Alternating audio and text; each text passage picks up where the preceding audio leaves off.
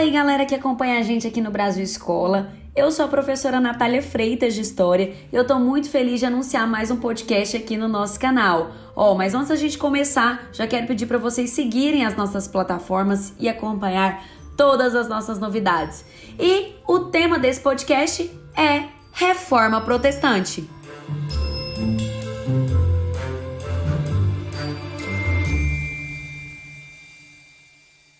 Bom, gente, a reforma protestante é um movimento cristão reformista que aconteceu na transição da Idade Média para a Idade Moderna, mais precisamente na transição do século XV para o século XVI. Mas para a gente entender os motivos que levaram a reforma protestante, a gente tem que entender a influência da Igreja Católica durante a Idade Média. No período da, da Idade Média, ou medieval, né, como a gente fala, a, a instituição, a Igreja Católica, ela participava de quase todas as instâncias da sociedade, desde a resolução de um conflito entre grupos diferentes, inclusive em relação a guerras, como também controle da vida intelectual, da vida cultural. Então havia um predomínio cristão católico durante a Idade Média. E aí, a reforma protestante, uma da, dos pontos que faz ela começar é justamente o questionamento, a crítica de muitos dogmas ligados à Igreja Católica. O próprio espírito crítico do Renascimento de alguns pensadores da época acabaram propondo mudanças na organização da igreja, como a retomada dos princípios básicos do cristianismo. E o que, que isso significava? A simplicidade, a devoção. Outros pensadores também se preocuparam com a maneira como a Bíblia era interpretada. Né, pela Igreja Católica. Aí, haviam ainda aqueles que desejavam diminuir a influência política e econômica da Igreja. Então, todas essas propostas de reforma acabaram resultando num movimento chamado de Reforma Protestante, que vai reavaliar os dogmas católicos e também vai criar novas doutrinas. Bom, mas então vamos lá? Os principais pontos que levaram à reforma protestante foram restaurar os princípios tradicionais da vida monástica, tirar os nobres o direito de intervir na escolha papal, né? Porque por muito tempo a nobreza da Europa, ela acabava intervindo na escolha do papa. Então os reformistas eles acreditavam que isso não era certo. Outro ponto, regressar aos tempos primitivos de Cristo parar com a prática de venda de indulgências. Gente, isso é um ponto, inclusive, muito cobrado em provas, né? A venda de indulgências que a Igreja Católica realizava. Isso vai ser muito questionado na reforma protestante. Isso vai, inclusive, provocar uma crise moral da Igreja. Gente, vender indulgência significa vender perdão, vender misericórdia. E ainda um outro, um outro ponto aqui, além da venda do perdão, né, a venda de indulgências, havia também a prática da simonia, que era a venda ilícita de coisas espirituais. Só para vocês terem uma ideia, para aumentar os lucros, membros do próprio clero produziam muitas relíquias falsas, afirmando, por exemplo, que havia pertencido a santos ou figuras importantes da tradição cristã católica. Além disso, gente, a igreja, ela cobrava impostos e não eram baixos impostos, né? eram impostos elevados e de diferentes setores da sociedade. E esses impostos, essas tributações, eram vistos como formas de manter a vida luxuosa do clero. Agora tem um fator que é muito importante que a gente tem que mencionar aqui, e, e esse fator que eu vou mencionar agora, ele acabou também contribuindo para duras críticas em relação à Igreja Católica, que era a condenação do lucro e da cobrança de juros. A igreja ela condenava a usura, né, que é essa cobrança de juros aí, e também condenava a obtenção de lucro. E é justamente por isso que a Igreja Católica defendeu a teoria do preço justo.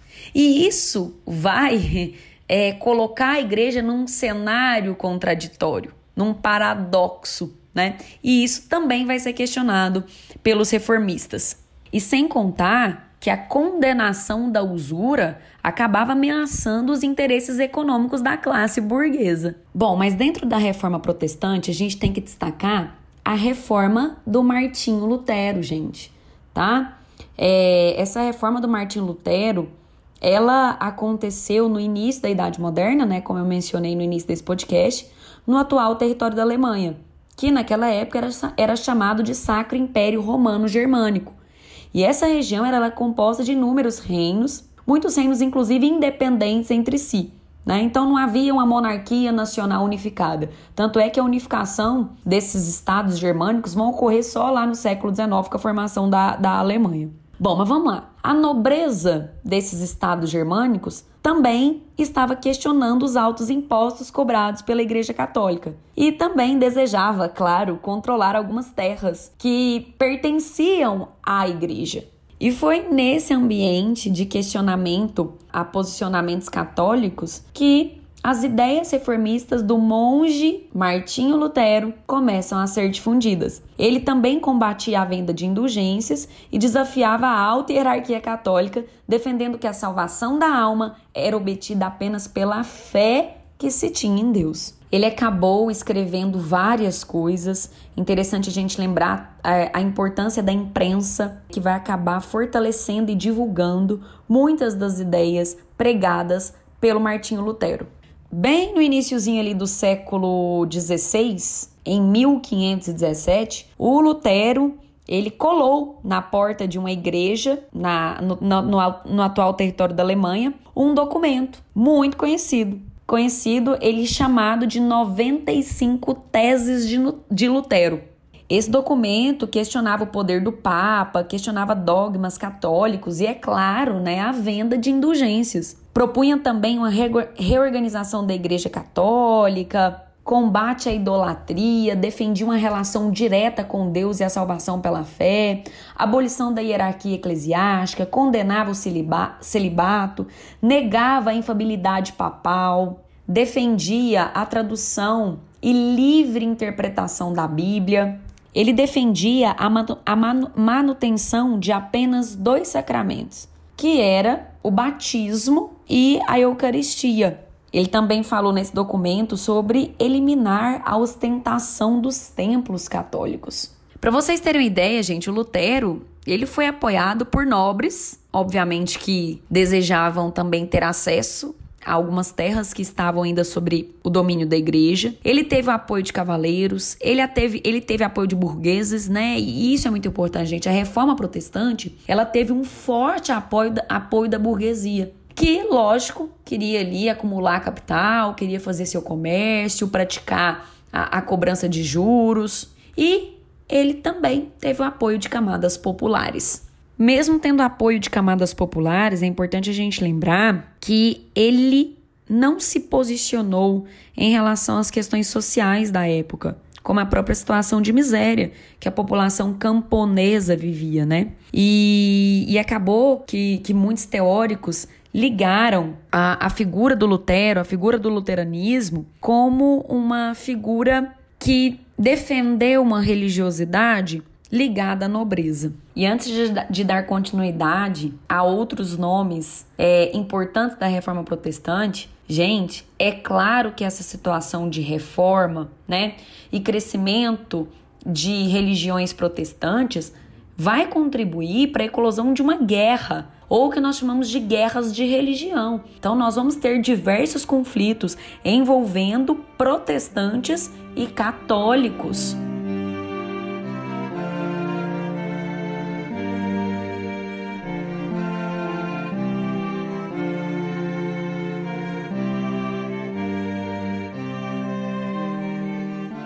Bom, mas a gente já falou um pouquinho aqui do luteranismo, né? Agora a gente vai falar do calvinismo e do anglicanismo, que também são importantes nesse contexto. Bom, gente, a reforma calvinista, ela aconteceu na Suíça, né? O início dela é na Suíça, depois ela vai para a França, e ela recebe esse nome de calvinismo por conta do reformador francês João Calvino. Ele desenvolveu ideias que acabaram conquistando também o apoio da burguesia. Para Calvino, as pessoas já nasciam com um destino traçado por Deus desde o nascimento até a eternidade.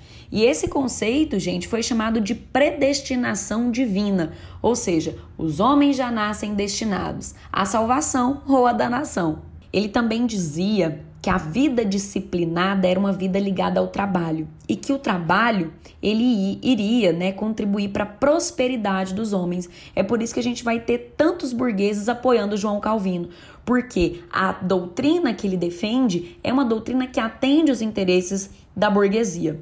O calvinismo também pregava ideias de, de, de caráter moral, de cunho moral, né? Por exemplo, não beber, não fumar, não dançar. Então são alguns exemplos. E aí, gente, eu falei aqui, né, Suíça, França, e depois o calvinismo ele vai sendo difundido em muitos países. É, na Escócia, onde eles foram chamados de presbiterianos. Na França, eles ficaram conhecidos como huguenotes. E na Inglaterra, eles ficaram, ficaram sendo conhecidos como puritanos muitos puritanos, né, muitos calvinistas, puritanos estão ligados à Inglaterra, calvinistas estão ligados à França e, e à Suíça. Eles estiveram presentes na América, gente. Muitos protestantes vieram para a América, inclusive fugindo de perseguições religiosas.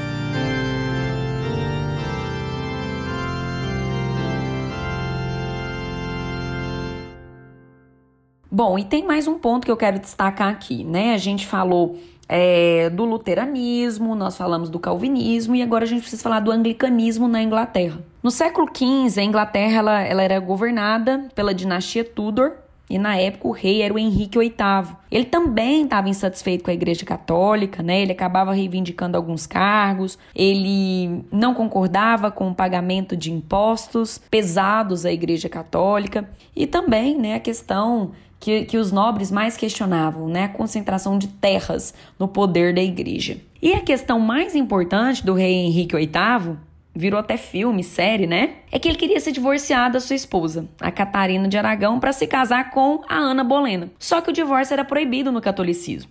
E aí, gente, o que que ele vai fazer? Ele vai ver a reforma como uma oportunidade de romper com a Igreja Católica, justificando essa atitude pela proibição do divórcio, pela proibição aí dele se casar novamente. E aí ele vai romper as relações com o Papa, ele vai se proclamar chefe da igreja na Inglaterra e vai aprovar em 1534 um documento chamado Ato de Supremacia, que vai conceder a soberania do rei da Inglaterra sobre a igreja e o Estado. E aí, gente, o Henrique VIII, ele teve apoio da maioria dos nobres da Inglaterra e também da burguesia. Uma das primeiras medidas que ele adotou foi a tomada de terras e outras riquezas da Igreja Católica. E ele distribuiu algumas dessas terras para os pobres? Não, não foi para os pobres, gente, foi para nobres mesmo e alguns burgueses. Em pouco tempo, muitos acabaram se convertendo à religião chefiada pelo rei da Inglaterra e assim foi criada a Igreja Anglicana. Ainda hoje, o rei ou a rainha são chefes religiosos do anglicanismo. Bom, e aí a gente tem que pensar o seguinte: nós estamos falando do anglicanismo, do luteranismo, do calvinismo. Obviamente, né, essas, essas novas religiões, essas novas doutrinas cristãs que estão surgindo, elas têm pontos comuns, como a livre interpretação da Bíblia, o livre né, exame da Bíblia, isso é muito importante, a salvação pela fé e a tradução da Bíblia para as línguas né, de cada localidade. E para a gente finalizar esse podcast, que, que é relacionado à reforma protestante, a gente tem que pensar o seguinte, professora, né? A Igreja Católica era uma igreja tão poderosa, ela não vai reagir frente à reforma protestante? Gente, ela vai, né? Ela, a Igreja Católica, ela vai fazer a contra-reforma também que ficou conhecida aí como Reforma Católica, para tentar conter a expansão do protestantismo e reafirmar as práticas católicas. Agora é claro, né, gente, para a Igreja Católica fazer essa contra-reforma ou reforma católica, ela também teria que realizar algumas mudanças que já estavam ultrapassadas dentro da Igreja Católica. Por exemplo, dentro da contra-reforma católica foi feito o Concílio de Trento e nesse Concílio de Trento, né, foi extinta a venda de indulgências, foi extinta a venda de cargos eclesiásticos. Nesse Concílio de Trento, eles vão criar seminários para formar clérigos compromissados com a vida de Cristo.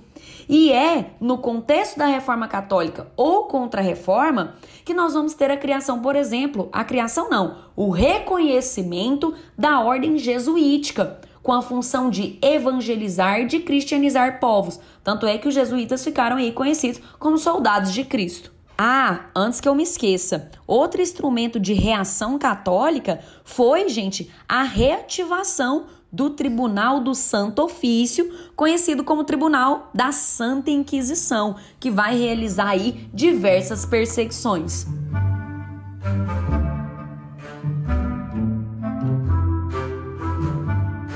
Bom, gente, mas é isso. Esses são os principais pontos relacionados à reforma protestante. Espero que vocês tenham gostado e encontro vocês no nosso próximo episódio. Tchau, tchau!